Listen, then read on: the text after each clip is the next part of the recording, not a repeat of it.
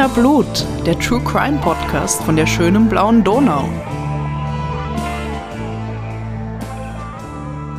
Hallo, da ist die Podcast-Posse aus Wien mit Wiener Blut, dem True Crime Podcast von der schönen blauen Donau. Und die Podcast-Posse, das sind Claudia Bernhard. und Rita.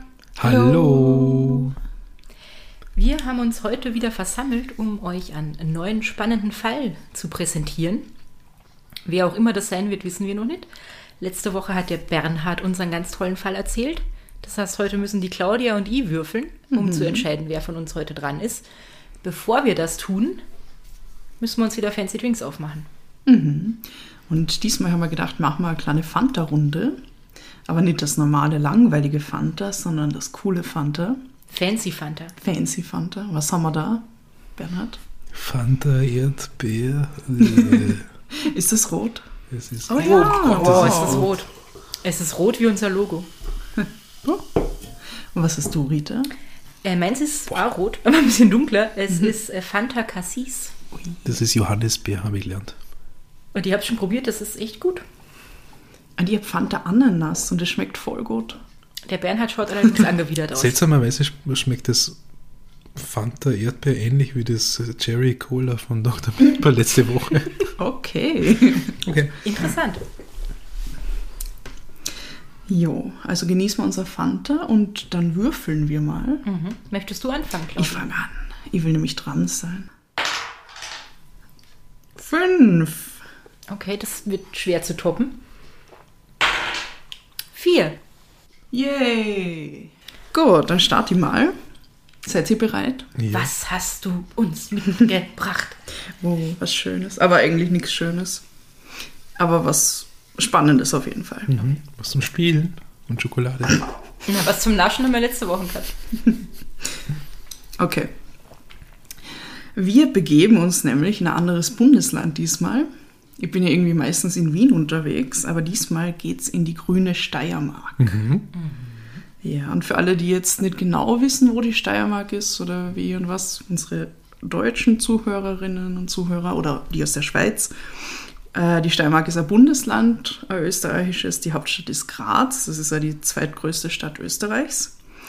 Und ich glaube, Leute, die in Kärnten wohnen, kennen die Steiermark vor allem von, von der Durchreise, also ich zumindest, vom Weg von Wien nach Kärnten. Und von den Steirerwitzen. Und von den Steirerwitzen, ja, aber darauf wollen wir jetzt nicht näher eingehen.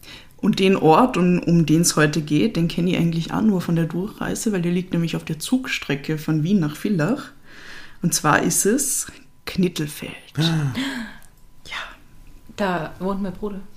Also Oh, jetzt echt? nicht mehr, aber da hat also mein Bruder wohnt, mein Bruder ist dafür bekannt, sehr oft umzuziehen, weil Wohnungen neu einrichten irgendwie eines seiner größten Hobbys ist. Und der bewegt sich immer in diesem Einzugsbereich zwischen Kindelfeld, Judenburg und Fohnsdorf, was drei kleine Städte sind, die sehr nah aneinander sind. Und irgendwie bin ich dann manchmal gar nicht auf dem aktuellen Stand und bin immer so sicher, wo er jetzt genau wohnt. Und Knittelfeld ist eine recht kleine Stadt, hat ungefähr 12.000 Einwohnerinnen und Einwohner und ist im Bezirk Murtal. Also es ist ein eher beschaulicher, ruhiger Ort, aber jetzt auch nicht so, kein Dorf, also schon ein kleines Städtchen. Und ist eigentlich ganz hübsch, wenn ich das Ja. sagen darf. Es hat, Ich war da noch nie. hat Also einen ganz nur netten durchgefahren. Ortskern. Es ist also ein eher beschaulicher und ruhiger Ort. Nicht jedoch am 2. Dezember 1975. Der 57-jährige Johann F. ist als Geldbriefträger in Knittelfeld tätig. Er ist verheiratet mit der Luise F. und er ist Vater eines 18-jährigen Sohnes und einer 17-jährigen Tochter. Seine Dienstbezeichnung lautet Postoberoffizial und seine Aufgabe ist es, die Geldbeträge an ihre Empfängerinnen und Empfänger zu bringen. Das waren damals meistens Personen, die noch kein Konto gehabt haben, also bei irgendeiner Bank, die praktisch ihr Geld immer in Bar erhalten haben. Und das waren wiederum vor allem ältere Personen, die ihre Pension vom Geldbriefträger bekommen haben, und zwar einmal im Monat. Ja, das gibt's immer noch. Also ich weiß es aus Kärnten, wo mein, Echt? meine Großeltern äh, gewohnt haben. Da hat es tatsächlich alle Leute gegeben, die ihr Pension nicht aufs Konto, also die haben, die haben schon ein Konto, aber die haben sich dafür entschieden, das nicht äh, aufs Konto zu kriegen, sondern sie haben sich die Pension mit der Post bringen lassen. Wie in alten Zeiten. Also das Gut. kann man anscheinend immer noch so machen, wenn man möchte. Echt? Allerdings ist das, glaube ich, jetzt nicht mehr so üblich und deswegen gibt es wahrscheinlich keinen äh, dezidierten Job mehr, wo du nur Geldbriefträger bist, sondern das muss halt dann der normale, unter Anführungszeichen, Briefträger mit übernehmen. Aber man kann sich seine Pension jetzt auch immer noch mit der Post bringen lassen, wenn man das möchte. Und auch am 2. Dezember, also am Monatsanfang, stehen wieder die Pensionen an. Der Johann F. hat an diesem Tag insgesamt 180.000 Schilling bei sich, die er an seine Kunden und Kundinnen ausliefern soll. Das entspricht jetzt wertgesichert heute einer Summe von 42.500 Euro ungefähr. Also Nicht doch schlecht. eine schöne Stange Geld, die er da mit sich rumtragt. Kurz vor 10 Uhr betritt er ein Wohnhaus in der Schulstraße 30 in Knittelfeld. Schon im Hausflur, noch bevor er den ersten Geldbetrag im Haus übergeben kann, wird Johann F. angegriffen. Und zwar schlägt ihm jemand mit einem harten Gegenstand auf den Kopf, über ein Dutzend Mal. Boah. Danach wird der mittlerweile bewusstlose Geldbriefträger von diesen Unbekannten vom Gang in den Keller gezerrt und dort einfach liegen lassen. Eine Anwohnerin, also eine Frau, die auch in diesem Haus wohnt, die Christine K., geht dann ein paar Minuten später aus ihrer Wohnung und sie möchte Öl für ihren Ofen holen aus dem Keller. Und auf der Kellerstiege fallen ihr dann ganz viele Münzen auf, die da am Boden liegen. Und sie geht nachschauen, geht in den Keller rein und findet dort den blutüberströmten Johann F. Sie ruft natürlich sofort die Rettung und die Polizei. Es kommt dann raus, dass der Täter oder die Täter äh, um die 80.000 Schilling erbeuten konnten. Das sind heute wertgesichert 18.600 Euro circa. Okay, und das heißt, den, den Rest hat er schon abgegeben, quasi bei den Empfängern. Na, ähm, das restliche Geld hat er noch dabei gehabt, das haben sie aber anscheinend übersehen. Ah. Also das war noch in seiner Okay. Geldbriefträgertasche drin. Naja, wahrscheinlich da mehrere Taschen und die haben sich gedacht, das ist Ja. jetzt quasi eine. Okay. Es werden dann sofort die Ermittlungen eingeleitet und die Beamten stellen dann fest, dass das Zeitfenster für diesen Überfall sehr schmal gewesen sein muss. Weil um 9.50 Uhr hat die Pensionistin Elis- Elisabeth D. vom Johann F. noch ihre Pension praktisch bekommen an der Haustüre. Und um 10 Uhr ist dann die Nachbarin, die Christine K., aus ihrer Wohnung Richtung Keller gegangen. Dazwischen bleiben nur 10 Minuten für diesen brutalen Raub. Also in der Zeit muss es sich abgespielt haben. Das könnte ein Grund dafür sein, dass äh, die Täter nicht das ganze Geld mitgenommen haben, weil Ja. vielleicht war einfach nicht genug Zeit. Die Polizei kommt dann darauf, dass dieser Tatzeitpunkt anscheinend genau ausgewählt worden ist. Es war nämlich erst das zweite Haus auf der Route vom ähm, Johann F. an diesem Tag. Das heißt, er hat noch fast den ganzen Betrag, den er von Anfang an dabei gehabt hat, noch in seiner Tasche gehabt. Es wird dann sofort eine Großfahndung eingeleitet und die Polizei findet aber vorerst keine Verdächtigen. Währenddessen kämpfen die Ärzte und Ärztinnen im Krankenhaus Knittelfeld um das Leben des schwer verletzten Johann F. Doch am Abend vom selben Tag verstirbt der Mann leider an seinen schweren Kopfverletzungen. Ja, mit dem zwölfmal draufgehauen haben. ey. Hm. So richtig niedergeknüppelt. Am nächsten Tag wird dann ein Verdächtiger verhört, aber der Verdacht gegen ihn erhärtet sich dann anscheinend nicht und er wird wieder auf freien Fuß gesetzt. Und einstweilen geht es dann in der öffentlichen Debatte um den Job des Geldbriefträgers an sich. Und da habe ich wieder ein paar schöne Berichte in der Arbeiterzeitung gefunden. Die Arbeiterzeitung vom 5. Dezember schreibt nämlich Überfall, Briefträgerschicksal. Ist das Risiko des Überfalls am Auszahltag der Pensionen unabwendbares Briefträgerschicksal? Diese Frage stellt sich nach dem tragischen Tod des Briefträgers Johann F. aus Knittelfeld neuerlich. Er ist der vierte Briefträger, der seit 1970 in der Steiermark sterben musste, weil er mit hohen Geldbeträgen unterwegs war. Würde einem Geldbriefträger nicht zumindest eine Waffe zustehen? Dazu meint Dr. Heiner von der Postdirektion, die Vergabe von Dienstwaffen würde eine gewisse Ausbildung der einzelnen Beamten voraussetzen. Es müssten mindestens zweimal im Jahr Schießübungen abgehalten werden. Und würde die Waffe nicht einen Verbrecher erst recht zum Schießen veranlassen? Wer garantiert den richtigen Gebrauch einer Dienstwaffe? Die meisten Postbeamten lehnen eine Dienstpistole ab. Die Postdirektion vergibt Stahlruten als Verteidigungswaffen. Jeder Beamte kann eine solche Stahlrute anfordern, sagt Dr. Heiner. Die meisten Beamten sind auch schon damit auf dem Dienstweg. Sie steckt seitlich in der Posttasche. Ob sie allerdings ein Schutz ist, kommt auf die Reaktionsfähigkeit und Körperstärke des einzelnen Beamten an. Ein wirklicher Schutz vor Raubüberfällen wäre es, laut Postdirektion, wenn die Beamten zu zweit auf Tour gingen.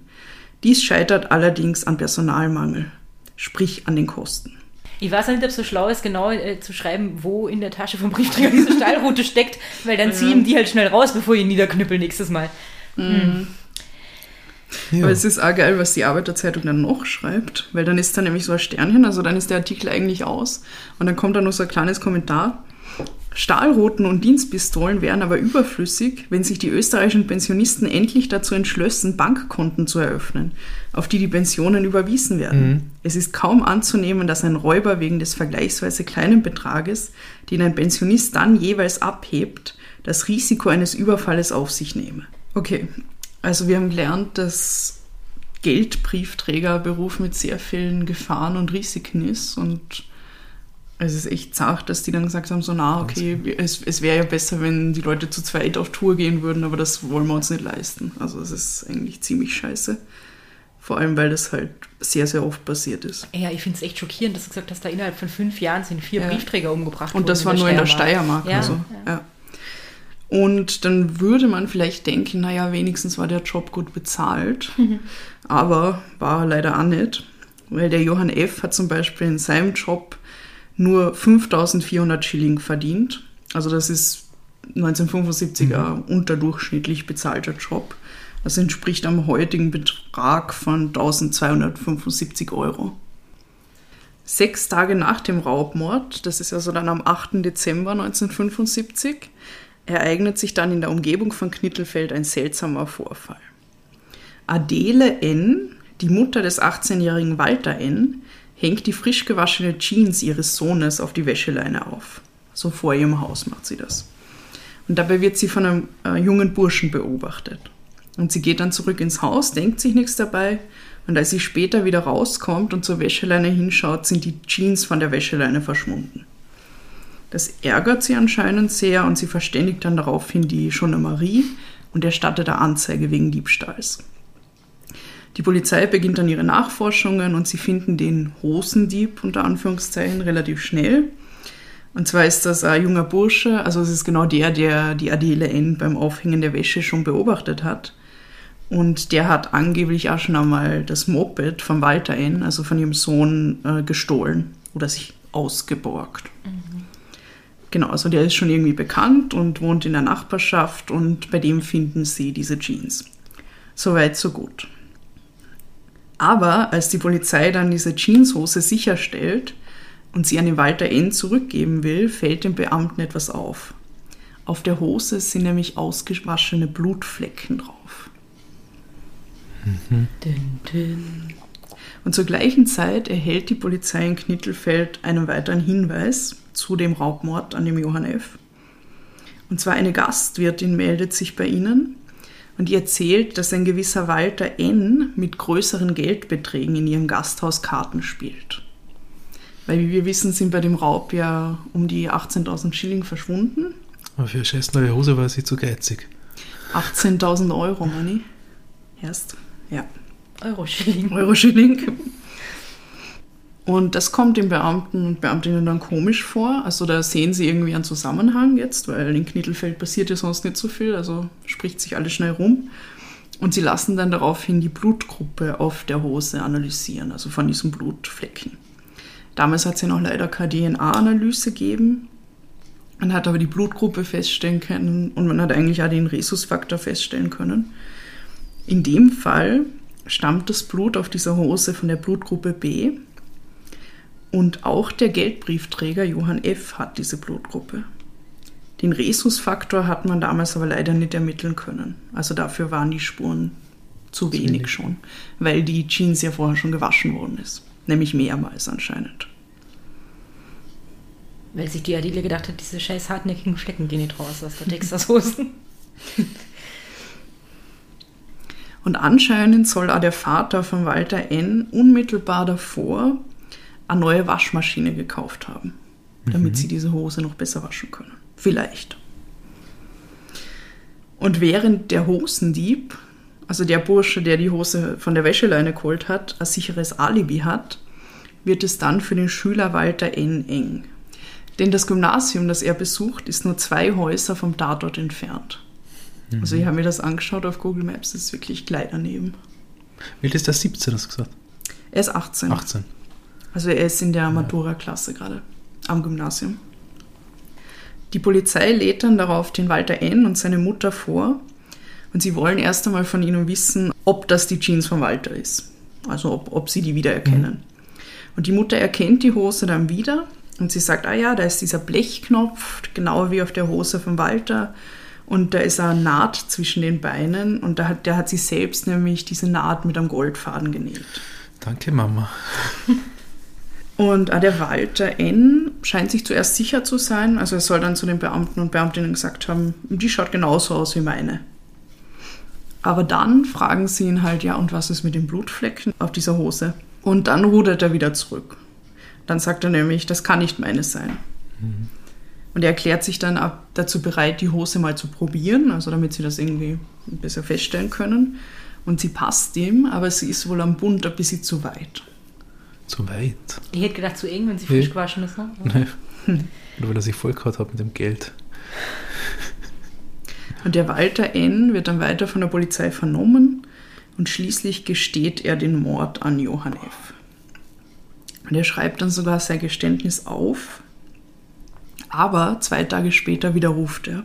Und sein Geständnis, das habe ich wieder aus der Arbeiterzeitung, liest sich dann in etwas so. In der Pause war ich im Buffet, kaufte mir Zuckerherzaln, stand in der Aula und sah aus dem Fenster. Da erblickte ich den Geldbriefträger, schlich mich in den Schulkeller und nahm die Kette von meinem Moped. Ich schlug den Briefträger damit nieder, steckte die 80.000 Schilling ein, lief zurück zur Schule und holte mein Moped. Während der Religionsstunde fuhr ich heim, wusch meine Hände und die Kette, verbrannte das Geld und warf es ins Wasser, weil ich es nicht brauchen konnte. Dann kehrte ich zur Schule zurück.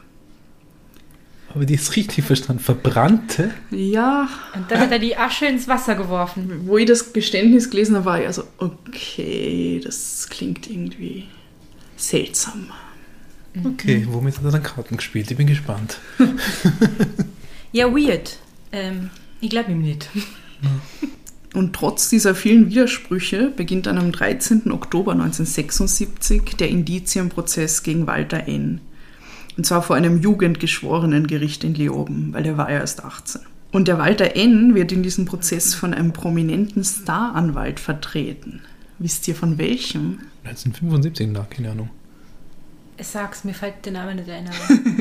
Dr. Michael Stern. Ja, der Stern. Wo meine Mama damals hat, ah, der Stern, der war immer in den Nachrichten und so. Mhm. Meine Mama hat äh, Anfang der 70er übrigens einen Judenburg gewohnt. Muss ich sie mal fragen, ob sie sich ah. an diesen Fall erinnern kann. Wo haben wir den Stern schon mal gehabt? Ich glaube, er ist im Fall vom äh, Alfred Engelleder vorgekommen. Ah, die, die, das, na, die Bestie von Steyr. Die Bestie von Steyr, genau. genau. Also der berühmte Wiener Strafverteidiger Dr. Michael Stern übernimmt diesen Fall. Und er ist zu diesem Zeitpunkt schon 79 Jahre alt, steht aber nach wie vor regelmäßig im Gerichtssaal. Und er schnappt sich diesen Fall, weil er weiß, okay, das wird auch sehr viel Aufmerksamkeit erregen. Da hat er gerade Bock drauf. Und er macht er danach noch weiter, nur als Side Note. Er stirbt nämlich erst dann 1989 in seiner Kanzlei und er ist wirklich bis zu seinem letzten Atemzug als Anwalt tätig. Wie war dann 93 oder so ja. circa? He died doing what he loved. Ja, Wahnsinn. Und der Dr. Stern erzählt dann zu Prozessbeginn, dass er den Fall nur übernommen hat, weil er von der Unschuld seines Mandanten total ja. überzeugt ist. Aber es gibt ähm, eine Doku vom ORF, die sehr gut ist über diesen Fall. Und da kommt nochmal die Bewohnerin von der Schulgasse 30, die Christiane K., die den Johann Eftener gefunden hat, zu Wort. Und die erzählt, dass der Dr. Stern sie besucht hat vor dem Prozess in ihrer Wohnung, um ihr ein paar Fragen zu stellen. Und dabei soll er dann zu ihr gesagt haben, ich werde diesen jungen Mann kostenlos verteidigen. Ich weiß, dass er der Täter ist, aber ich werde beweisen, was ein guter Anwalt kann behauptet die Christiane K. Und zwar jetzt noch, weil die Doku ist von 2017, glaube ich. Oh, so frisch. Ja. Hm. Ja gut, das spielt ja eigentlich keine Rolle. Du musst das Anwalt ja nicht von der Unschuld deines mm. Mandanten überzeugt sein, du musst deinen Job machen. Ja. So. Aber du musst also, ihn auch nicht raushauen, wenn du glaubst, er hat es gemacht, oder? Du musst nicht. Es ist auf jeden Fall interessant, aus, ne? dass er... Nein. Also da gibt es sehr widersprüchliche mhm. Aussagen mhm. anscheinend dazu, ob er gedacht hat, er ist unschuldig oder nicht. Aber wie du gesagt hast, im Prinzip spielt es keine Rolle für den Fall. Der Prozess ist dann für insgesamt sechs Tage anberaumt Und in dieser Zeit sollen mehr als 100 Zeugen und Zeuginnen vernommen werden. Wow. Und das sind zum Großteil die Mitschüler und Mitschülerinnen Ah, ja. vom Walter N. Ich habe gedacht, ganz Knittelfeld. Und- und ganz Knittelfeld, ja, so ungefähr. Und viele seiner Mitschülerinnen sind dann auch von seiner Unschuld überzeugt und sie sammeln dann auch Geld für ihn. Und beim Prozess hat der Herr Dr. Stern auch schon eine bestimmte Taktik, die er sich zurechtlegt hat. Und das wird dann immer wieder während der Prozessdauer deutlich. Und zwar immer, wenn es jetzt in eine kritische Richtung geht und wenn jemand anders kritische Fragen stellt, dann schreit er etwas dazwischen und lenkt somit die Aufmerksamkeit wieder auf ein ganz anderes Thema. Und der Richter ist anscheinend so, dass er das relativ duldet und ihn da machen lässt und so. Vielleicht, weil er so berühmt ist und bekannt. Klingt super professionell Ja. auf jeden Fall.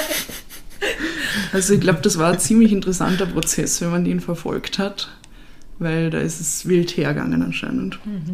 Mit vielen Zwischenrufen. Und zu Beginn des Prozesses geht es dann vor allem um dieses Geständnis von Walter N., das er ja dann zwei Tage später schon wieder widerrufen hat.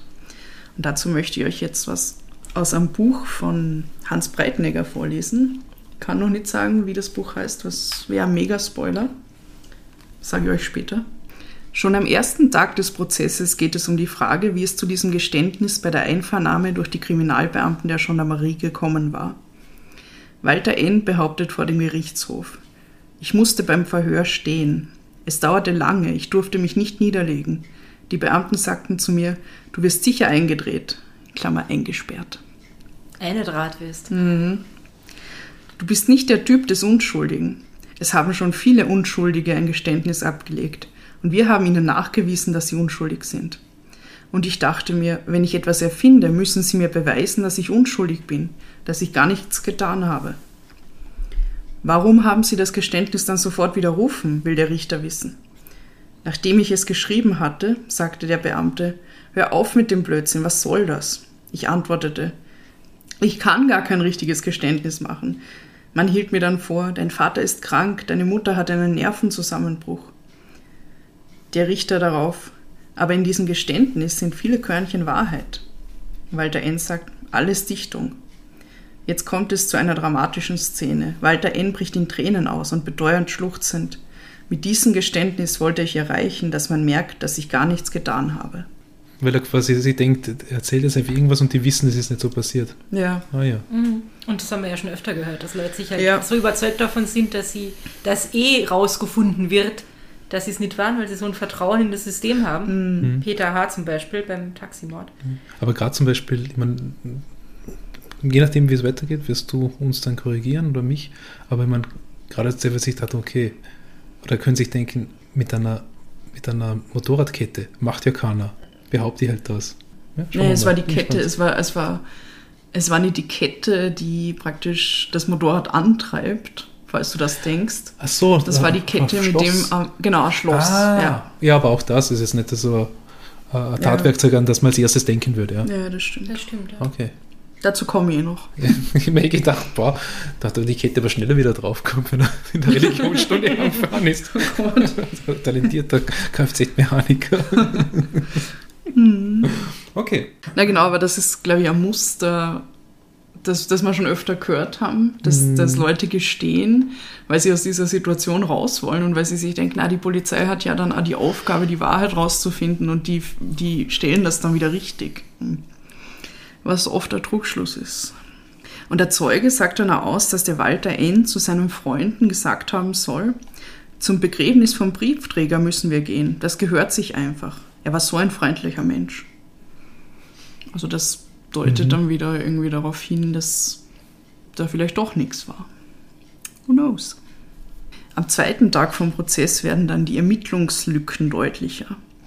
Und zwar geht es da um die vermeintliche Tatwaffe aus dem widerrufenen Geständnis, nämlich diese Absperrkette für das Moped. Da sagt dann ein Sachverständiger vor Gericht aus, dass diese Kette nicht als Tatwaffe in Frage kommt und dass auch kein Blut an ihr gefunden wurde. Dann hat es mehrere Fußspuren am Tatort gegeben. Es hat nämlich, äh, also es ist Schnee gelegen und deshalb hat man da gut Fußspuren äh, sichern können. Und die wurden dann aber nicht mit allen möglichen Verdächtigen abgeglichen.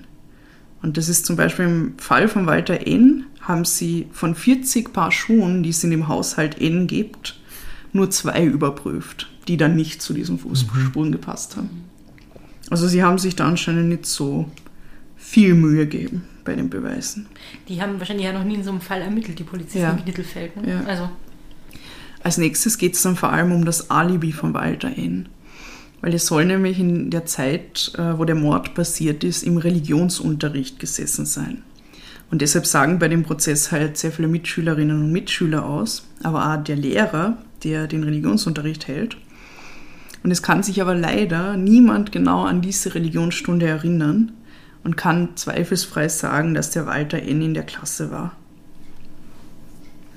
Es ist anscheinend im Religionsunterricht öfter vorkommen, dass ähm, die Schüler und Schülerinnen halt aus der Klasse rausziehen währenddessen. Leute haben ihr Hausübung gemacht, also es war ein- anscheinend ziemlich chaotisch. Unvorstellbar. also ich habe beim Religionsunterricht immer ganz genau aufgepasst. Ne? Ja. Ja. Not. Und auch der Lehrer kann sich leider nicht mit Sicherheit daran erinnern, dass der Walter N. da war. Auf der anderen Seite kann sich aber niemand von den Schülerinnen und Schülern daran erinnern, die gerade am Gang waren, dass der Walter N. an ihnen vorbeigekommen ist. Also er spricht wieder für ihn sozusagen. Man achtet halt wahrscheinlich auch überhaupt nicht drauf, ne? Ja. wer da jetzt vorbeispaziert, ob der da drin sitzt oder rausgeht, weil es so normal ist. Interessant ist also, ich habe dann gelesen, dass dieser Religionslehrer dann wirklich von dem Walter N. irgendwie so in eine Art Kreuzverhör genommen wird.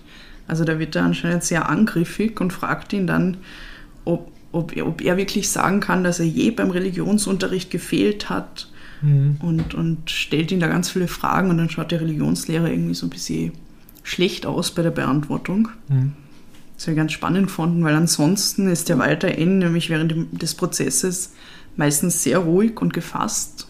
Also man sieht ihn nichts an. Also er ist erst 18 und man würde denken, er flippt vielleicht total aus, aber er hat eine sehr ruhige Fassade auf jeden Fall. Das ist ja Alibi. Und ähm, nur wenn seine Eltern aussagen, also vor allem seine Mutter, da kommen ihm dann manchmal die Tränen.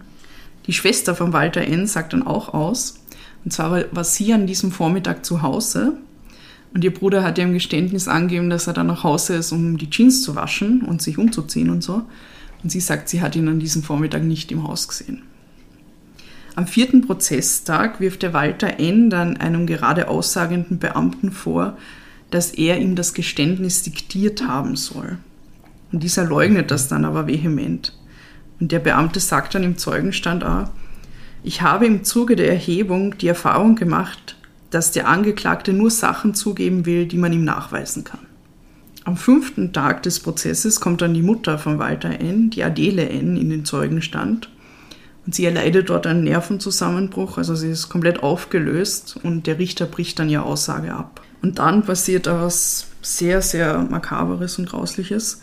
Es wird nämlich der Kopf von Johann F., den sie ihm bei der Abduktion abgetrennt haben, den Geschworenen präsentiert.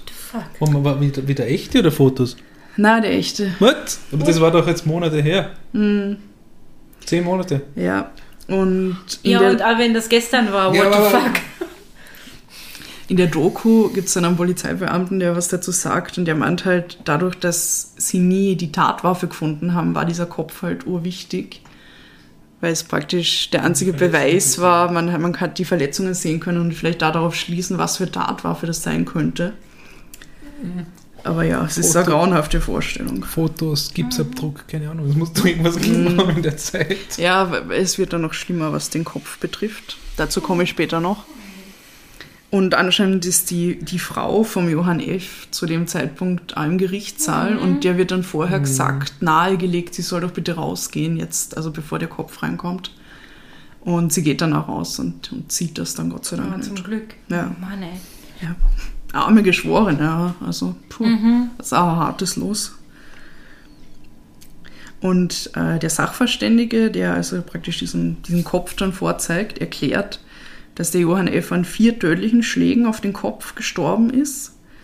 Und er hat aber dann noch neun schwächere Schläge zusätzlich bekommen. Und daraus könnte man dann unter Umständen schließen, dass es zwei Tatwaffen waren. Und vielleicht auch zwei Täter. Aber halt auch nur unter Umständen. Man weiß es eigentlich nicht genau. Ein weiterer Sachverständiger sagt dann an dem Tag auch aus, dass die Blutspritzer auf der Hose von Walter N. zur Tat passen würden. Und die Geschworenen fragen dann den, den Sachverständigen, ja, aber was ist mit der Oberbekleidung, also mit dem T-Shirt oder Hemd, das der Walter N. angehabt hat? Müsste man da auch Blutspritzer finden eigentlich? Und der Sachverständige sagt ja, also da müssten auf jeden Fall auch Blutspritzer vorhanden sein. Und es bleibt aber offen, ob die Polizei an dem Tag wirklich die ganze Oberbekleidung von Walter N. praktisch sichergestellt hat. Weil es sind dazwischen ja schon ein paar Tage vergangen. Mhm. Ja, man weiß es nicht. Auf jeden Fall auf, auf, auf den Sachen, die sie von ihm gekriegt haben, waren oben keine Blutspritzer, sondern nur auf der Hose. Am sechsten Tag soll dann das Urteil gefällt werden. Es gibt dann noch ein Schlussplädoyer vom Dr. Stern und von, von den, wie heißt das? Vom Staatsanwalt. Und dann richtet der Walter N. auch noch das Wort an die Geschworenen. Und er sagt zu ihnen, ich danke Ihnen, den Geschworenen, und hoffe und bete, dass Sie die Wahrheit herausfinden. Ich bin wirklich unschuldig. Und dann ziehen sich die acht Geschworenen zurück und sie kommen drei Stunden später wieder. Und sie teilen dem Richter mit, was sie beschlossen haben. Was denkt ihr? Unschuldig. Ja. Hm. Walter N. wird mit sieben zu einer Stimme für unschuldig erklärt. Er ist also weder der absichtlichen Tötung noch des Raubes schuldig. Das waren also die zwei Mhm. Punkte, um die es gegangen ist. Und im Zuge der Urteilsverkündung erklärt der Michael Stern dann auch noch, dass er sich jetzt weiter auf die Suche nach dem Mörder machen wird, weil er möchte den Namen von Walter N. praktisch jetzt wieder vollkommen reinwaschen. Und die gesammelten Spenden von den Mitschülern und Mitschülerinnen von Walter N. werden ihm dabei helfen. Ah ja, weil der Stern ist wahrscheinlich teuer. Ja. Ja. Und das ist aber ein wichtiger Punkt, weil auch wenn du, glaube ich, freigesprochen wirst in dem Prozess, haftet dir irgendwie dieser Ruf Ja. in so einer Kleinstadt ja besonders irgendwie an. Voll. Und es gibt bestimmt viele Leute, für die bist du halt der Mörder, obwohl du nie verurteilt worden bist und dir das nie nachgewiesen wurde. Die Taktik vom Dr. Stern ist anscheinend aufgegangen. Er hat da während des Prozesses dann noch versucht, äh, Zeugen zu diskreditieren, die ausgesagt haben, also da irgendwie den Verdacht dann auf jemanden im Zeugenstand zu lenken, was man wahrscheinlich so macht in der Strafverteidigung. Also er hat zum Beispiel diesen, diesen Hosendieb, der da ausgesagt und da war der so, hm, ja, vielleicht war der das ja, obwohl er äh, Alibi hat. Also ja, so viel dazu. Und das Medienecho ist natürlich wahnsinnig groß. Also erstens mal ist es halt ein sehr junger Angeklagter, irgendwie aus ein Gymnasiast, aus relativ un, unscheinbaren Verhältnissen irgendwie, also normale Familie und so. Und dann hat ihn noch der Dr. Stern verteidigt. Das ist auch nochmal total anziehend gewesen für die Medien. Und die Arbeiterzeitung schreibt dann zum Prozessende folgendes. Also das ist so ein Kommentar. Das ist auch ganz interessant. Am Ende des großen Prozesses weiß man eigentlich nicht mehr als am Beginn. Jedes Urteil im Prozess um die Ermordung des Briefträgers Johann F. muss daher unbefriedigend sein. Doch ist der Freispruch des 18-jährigen Gymnasiasten Walter N. zweifellos weniger unbefriedigend, als es eine Verurteilung gewesen wäre. Schließlich ist kaum etwas furchtbarer als die Vorstellung, dass ein derart junger Mensch auf Jahre hinaus eingesperrt, auf Jahre hinaus dem Leben entzogen werden sollte, wenn man von seiner Schuld nicht wirklich überzeugt ist, nicht überzeugt sein kann.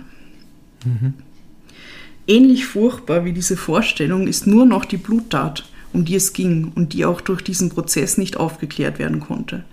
Ob Richter, Geschworene und Staatsanwalt der Wahrheit dabei überhaupt und wenn, in welchem Maße nahe kamen, ist offen geblieben.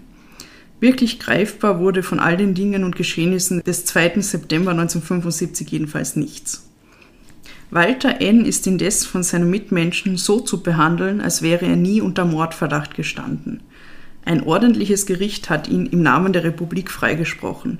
Die Geschworenen setzten sich größtenteils aus Lehrern zusammen, denen man sowohl Menschenkenntnis als auch das Erfassen des Rechts zutrauen darf. Die weitaus überwiegende Mehrheit dieser Geschworenen hat Walter N. freigesprochen. Das besagt, dass niemand das Recht hat, Walter N. auch nur scheel anzusehen.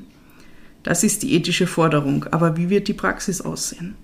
Der Walter N. wird dann also aus der Haft entlassen und es gibt gleich danach dann ein Interview mit ihm, das wird dann erzählt im Bild gezeigt. Also er ist verpixelt und seine Stimme ist äh, irgendwie verändert, Verändert, ja. sodass man ihn nicht erkennt.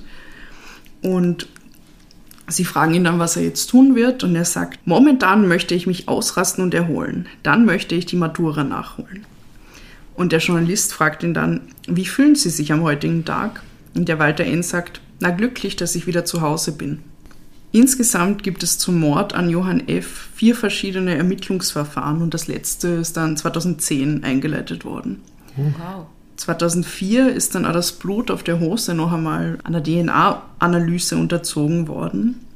Und leider hat sich aber dadurch, dass die Hose ja schon mehrmals vorher gewaschen worden ist, herausgestellt, dass da nicht genug Material ist, um halt praktisch dieses DNA-Profil zu erstellen. Es gibt also keine weitere Anklage gegen irgendwen, es gibt keine Verdächtigen. Es bleibt ein Fall ohne Zeuginnen und Zeugen, ohne Tatwaffe, ohne gefundene Beute, dafür aber mit einem glasklaren Motiv.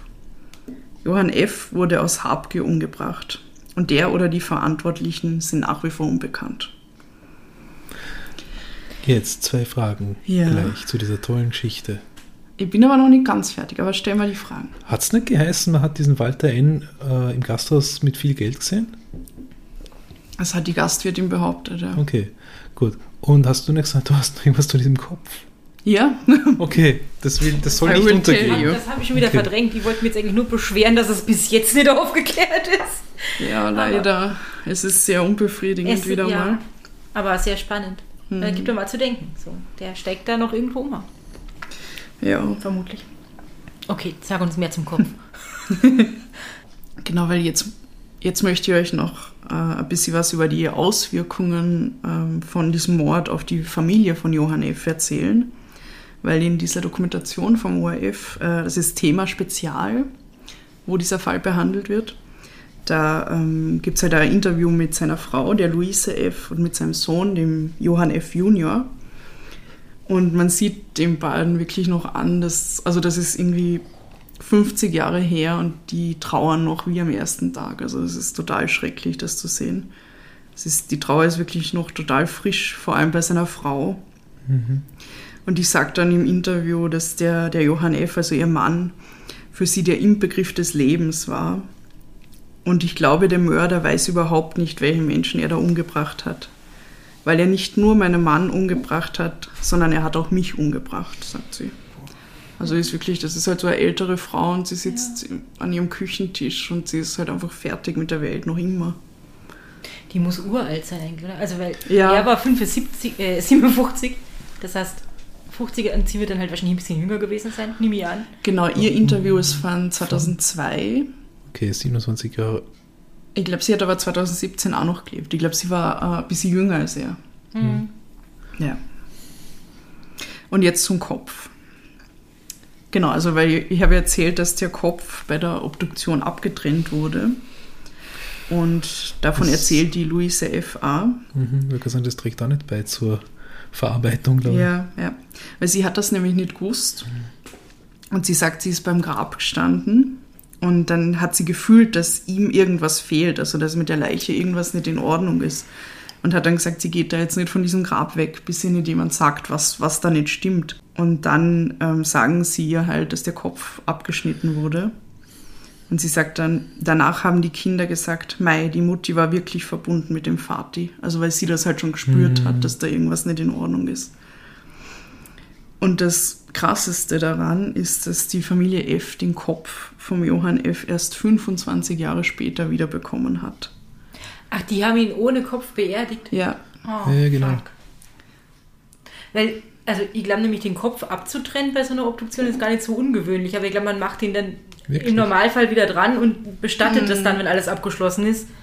Aber dass sie den ohne Kopf äh, beerdigt haben und denen das nicht gesagt haben, ist schon. Ah, ja. ah. Schweinerei. Und der, der Sohn vom Johann F. erzählt dann auch, wie sie dann diesen Kopf praktisch aus der Gerichtsmedizin abgeholt haben in einer Schuhschachtel. Was, was? Ja, anscheinend haben sie ihnen den einfach so übergeben. Aber der, der muss den ja irgendwie sie- konserviert gewesen sein, die ganzen 25 Jahre oder so. Den Pensionisten stellen jetzt die Pension zu, aber den Kopf muss man selber holen. Entschuldigung. Na, das ist ja. Ja, also das ist aber urmakaber und noch zusätzlich natürlich um, umso schrecklicher irgendwie. Ich meine, es macht insofern dann schon Sinn, wenn sie so, äh, so viele Verfahren, um das Mhm. aufzulösen, noch angestrebt haben. Also vier, hast du ja, glaube ich, gesagt. Dass sie diesen Kopf noch brauchen, Mhm. weil der ja wirklich das, das wichtigste äh, Stück irgendwie Ja, ist, weil es eine. Tatwaffe gibt. Genau. Aber es ist trotzdem Ja. Das sind so viele Fragen. Was haben die gemacht mit dem? In den Formaldehyd eingelegt? Aber dann kannst du keinen Abdruck mehr so leicht nehmen, oder? oder? Das weiß ich nicht. Also der, der Sohn von ihm sagt dann halt, sie haben den Kopf in dieser Schuhschachtel auf, die, auf der Rückbank gehabt. Der hat ihn mit seiner Schwester abgeholt. Und, und er war so, ja, schau mal rein oder nicht. Und, und haben sie halt überlegt und haben es dann aber nicht getan, weil, ja. Oh mein Gott. Das ist, glaube ich, besser. Ja, ja, also ich, hätten sie nicht einfach bestatten können, da wo der Rest irgendwie liegt, ohne den seiner Familie ins Auto zu legen in der Schuhschachtel. Ah. Ja. Oh Gott. Ja, diese, diese Bestattung haben die dann wahrscheinlich selber gemacht, das weiß ich nicht, Ja. was dann passiert selber dafür blechen müssen. Und das sind ja alle, alle, alle die Dinge, die da im Raum stehen und wahrscheinlich dazukommen. Oder? Und was auch noch total krass ist, und zwar sind die Luise F. und der Angeklagte Walter N. nie aus Knittelfeld weggezogen. Also die leben beide noch tot, sofern die Luise F. jetzt noch lebt, das weiß ich nicht genau. Und für die Luise F. ist der Walter N. nach wie vor der Täter, obwohl er rechtskräftig freigesprochen wurde. Und der Sohn erzählt dann in diesem Interview, dass sie ihn manchmal beim Einkaufen trifft. Und er beschreibt es dann so, dass die Luise auf diesen Mann zugeht. Sie schaut ihm tief in die Augen und dann sagt sie zu ihm, du Mörder. Und der Walter N. dreht sich dann einfach um und geht. Also so läuft es immer ab. Der war aber nicht in der Doku. Oder in, Nein. in, dieser, in diesem Bericht. Mann, was soll der Walter Enner sonst machen irgendwie? Aber, Ja. Ah, was für eine fürchterliche Situation. Mhm. Unabhängig davon, ob es war oder nicht war, was für eine fürchterliche Situation für alle. Und dass sie da Wegziehen. vielleicht nicht wegzieht mit ihren Kindern und so, verstehe ich ja noch eher. Aber eher, wenn ich mit der Matura fertig bin, an der Stelle von Walter N. gehe ich irgendwo hin zum Studieren und gehe nie wieder zurück nach Mittelfeld. Ja, was weiß man was über sein Leben? Ja? Ja, klar. Ja, Vielleicht ja. was. Also das hat mich ja total schockiert irgendwie, dass die sich da noch begegnen und, und sich dann in die Augen schauen und dann sagt sie zu ihm, du Mörder und oh, also so schlimm auf so vielen Ebenen für so viele Weil, Beteiligte. weil ich finde halt, auch- also ich, ich, ich Hm, Erzähl Ja. mal zu Ende. Na, das war sie. Ähm, also ich bin mir jetzt nicht sicher, aber das war oder nicht war. Mhm. Waren sich die Geschworenen wahrscheinlich auch nicht, aber wenn man es halt nicht also wenn man sich nicht sicher ist, dann Ja. kann man ja nicht Mhm. sagen, er war's. Äh, aber diesen, diesem Kommentar aus der Arbeiterzeitung, den du vorgelesen hast, äh, würde ich eigentlich ganz gern zustimmen. So, er ist rechtskräftig freigesprochen worden und Ja. dann darf man Ja. ihn eigentlich nicht Mörder nennen. Also, hm? Und, und es stimmt auch, dass es äh, sehr unbefriedigend ist, dass man das nicht weiß, aber dass es tatsächlich noch schlimmer wäre, wer verurteilt worden und dann halt unter Umständen unschuldig im Gefängnis. Ja. Ähm, da kann ich vollkommen mitgehen irgendwie. Aber es ist mir echt, also wie du halt sagst, Bernhard, man kann nicht wissen, was ihn dazu gebracht hat, in Mittelfeld zu bleiben, aber es Ja. ist übel und das ist ja ganz schlimm für die, Ja. für die Luise vermutlich. Mhm. Und für ihn aber auch, wenn die dazu, ich meine, ah, Ich habe mir gerade gedacht, ich meine, der war 18, hat dann nochmal die Matura nachgeholt, ja, weil dieses Schuljahr oder, warte mal, Dezember, ja klar, das hat ihm fast das ganze Schuljahr gefehlt. Ja. Dann Mhm. ist er mal ein Jahr, wenn das im Oktober war jetzt, ja, ein Jahr noch dort. Vielleicht hat er dann probiert, irgendwo woanders einen Job zu finden, studieren oder was auch immer, ja. Aber andererseits, in diesem Jahr, wo du in Untersuchungshaft bist, offiziell jetzt auf jeden Fall unschuldig, hast dauernd deine Mama bei dir, hast die Eltern, wo sind beide bei dir, Freundin, alles, und machst dir dann vielleicht einfach umso mehr Sorgen und willst sie nicht alleine lassen, nach allem, was du unter Anführungszeichen vielleicht doch das Gefühl hast, denen angetan zu haben, ja, mit der ganzen Misere. Also, dass da vielleicht dann. ja, und die Mutter war ja offensichtlich dann sehr angeschlagen, verständlicherweise. Ja. und du Ja. hast, glaube ich, irgendwann mal gesagt, der Vater ist krank. Also da weiß man ja dann auch nicht so genau, Ja, was ihn dazu gebracht hat. Ja, genau. Dann haben Ich vielleicht einfach die, die, die Mittel gefehlt, um einen Start woanders zu ermöglichen. Ne? ja. Also ich glaube auch, dass es viele Grund, Gründe geben kann, warum er nicht weggezogen ist. Und ich meine, es ist ja sein Recht, dort zu wohnen. Na. So, ja, das, das auf jeden Fall, ja, klar. Eine fürchterliche Geschichte, Ja. aber toll. Es ist halt so unbefriedigend. Es, es lässt dann total ratlos zurück, weil es gibt Fälle, die ungeklärt sind, also wo es auch Prozesse gegeben hat, wo man danach dann immer schon ein Gefühl in eine oder die andere Richtung hat. Und bei diesem Fall ist es halt echt einfach, Offen. ich weiß nicht. Mhm. I don't know. Und ich meine, wir sollten auch nicht drüber spekta- äh, Nein, nein. spe spekulieren, was da passiert ist. Also im Sinn von, ob der weiterhin unschuldig ist oder nicht, weil der ist de facto unschuldig ähm, Absolut. Und freigesprochen worden. Also das ist eh nicht die Debatte, aber Es, es ist auch für mich, ich meine, dieses Geständnis, das es zuerst gab, das du uns vorgelesen hast, es ist auch diese Geschichte vollkommen, ich meine, er hat ihn zufällig draußen gesehen oder will ihn mm. zufällig draußen gesehen haben, entscheidet dann, ja, das mache ich, hol mir schnell die Kette, dann fahre ich in der Religionsstunde schnell heim, weil da falle ich nicht so auf, wenn ich fehle. Und dass der dann aber quasi diesen, diesen Religionslehrer wortgewandt war scheinbar, dieser, Mhm. Dieser Angeklagte, aber dass der dann den, den Religionslehrer umso mehr ins Kreuzfeuer nimmt oder in, Ja. ins Kreuzverhör, sagt man, nimmt, einfach weil er verzweifelt ist und sagt, du musst dich doch erinnern, ob ich da war. Mhm. Und er sagt, Ja. ich meine, man stellt da den, den Lehrer an sich eine in Frage, ja, wenn du nicht weißt, ob deine Kids da sind. Mhm. Eigentlich ist das Erste, was man macht. Ich nehme an, 1975 noch mehr als heute ist zu schauen, wer fehlt. Ja, sicher. Klassenbuch und so. Ja. Wahrscheinlich waren damals noch weniger Leute abgemeldet vom Religionsunterricht, dass du jetzt vielleicht nicht sofort gesehen hast, wer von den Fünfen nicht da ist, aber Ich will den Film sehen. Ich will die Doku anschauen danach will ich den Ja. Film sehen. Die Doku, oh Gott, und jetzt komme ich zu meinen Quellen. du darfst uns nie wieder sagen, wenn du, wenn du noch einen, einen Fall aus diesem Buch machst, darfst du nie wieder sagen, dass es das Buch ist, weil jetzt wissen wir, wie, dass, wie es heißt, Cold Case. Genau, das, hier. Das Buch heißt Cold Case, Mörder unter uns, ungeklärte Mordfälle in der Steiermark von Hans Breitegger. Und wenn ihr euch das schon vorher gesagt hättet, dann Ja. ja. Ja, wäre das nicht so gut gewesen. die Spannung hätte gelitten. Ja. Und dann habe ich noch ganz viel aus der Arbeiterzeitung, die haben wirklich exzessiv über den ganzen Prozess berichtet, also waren da sehr nah dabei. Dann auch die kleine Zeitung, der Hans Breitegger ist auch Journalist für die kleine Zeitung. Und dann diese wunderbare Doku im ORF, Thema Spezial ungelöst, mysteriöse Kriminalfälle. Die kann man auf YouTube anschauen und die ist mit dem Christoph Feuerstein und der interviewt die, die Familie. Also es ist ziemlich gut. Und, und diese Doku war eigentlich auch der Grund, warum mir dieser Fall so angezogen hat, weil ich halt da diese äh, Familie vom Johann F. gesehen habe und, und wie die noch immer drunter leiden und wie nah das noch alles für sie ist, weil die, die äh, seine Frau sagte, na, es ist heute noch wie damals, also der Schmerz hat sich nicht verändert Mhm. und ja, das ist, es ist so heftig zu sehen.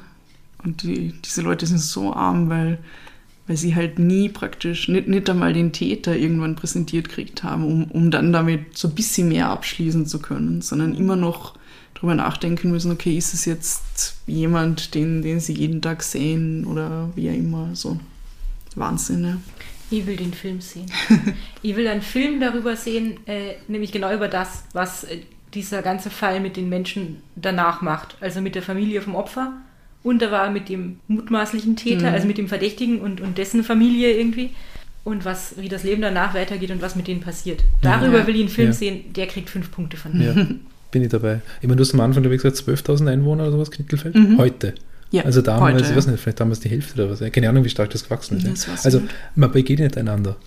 Ja, Also ich meine, das offensichtlich haben wir es gehört, aber die beiden begegnen einander, die Freundinnen und Freunde von den jeweiligen begegnen einander, begegnen einander. Also, wow. Mhm. Und mich würde es auch voll interessieren, ob das heute in Knittelfeld noch irgendwie Thema ist. Also ob, ob das noch Leute wissen, ob es da noch irgendwie Fronten gibt oder so, weil damals war das sicher so. Also nach dem Prozess hat sicher die Leute gegeben, die gesagt haben, ja, der ist unschuldig, Ja. jetzt ist es klar. Und die anderen, die gesagt haben, ah, das ist der Mörder. Und Ja. Alle Mitschüler von ihm Mhm. zum Beispiel.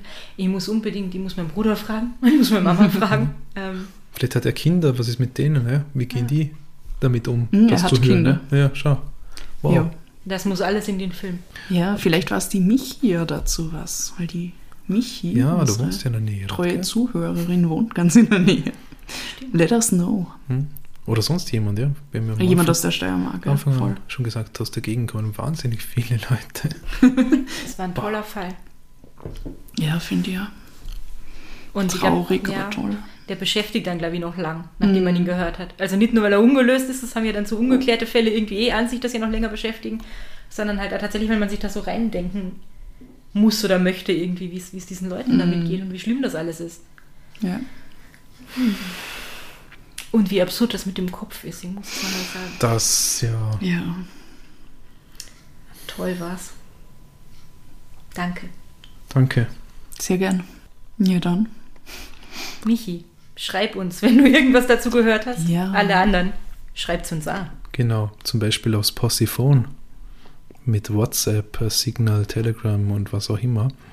0043 677 634 662 63. Wo kann man es noch schreiben, Claudia? Auf Instagram, das sind wir Podcast Posse Vienna. Auf Facebook und Twitter, das sind wir der Podcast Posse. Oder über unser Kontaktformular auf der Website, die lautet. Podcastposse.at Ah ja, stimmt. slash Kontakt. Es gibt so viele Wege, mit uns in Kontakt zu treten. Ja, genau. Macht es, ja. aber ruft es nicht an. Wir Genau, ab. genau. Obwohl ich glaube, ich würde sogar abheben, wenn das Postiphon klingelt. Ja, aber willst du das? Natürlich. Ich weiß nicht. Also wir schreiben euch auf jeden Fall zurück. Aber es hat noch nie jemand gewagt anzurufen. Wir waren da wirklich sehr klar. Nein, doch, die Was? Presse. Die, Die Presse. Presse hat schon angerufen. Die Ach Medienvertreter. so, ja, die Medien. Die Die Medien dürfen da anrufen. Genau. Ja, die Was die dürfen- über uns Die geschrieben Medien, haben, Harald Krasnitzer, könnt ihr auf der Website lesen, ja. Im Pressespiegel. Max Edelbacher dürfen alle Ja. anrufen. Okay. Ja, dann hören wir uns in einer Woche. Ja. Und bis dahin. Habt's euch lieb und habt's uns gern. Baba. Macht es gut.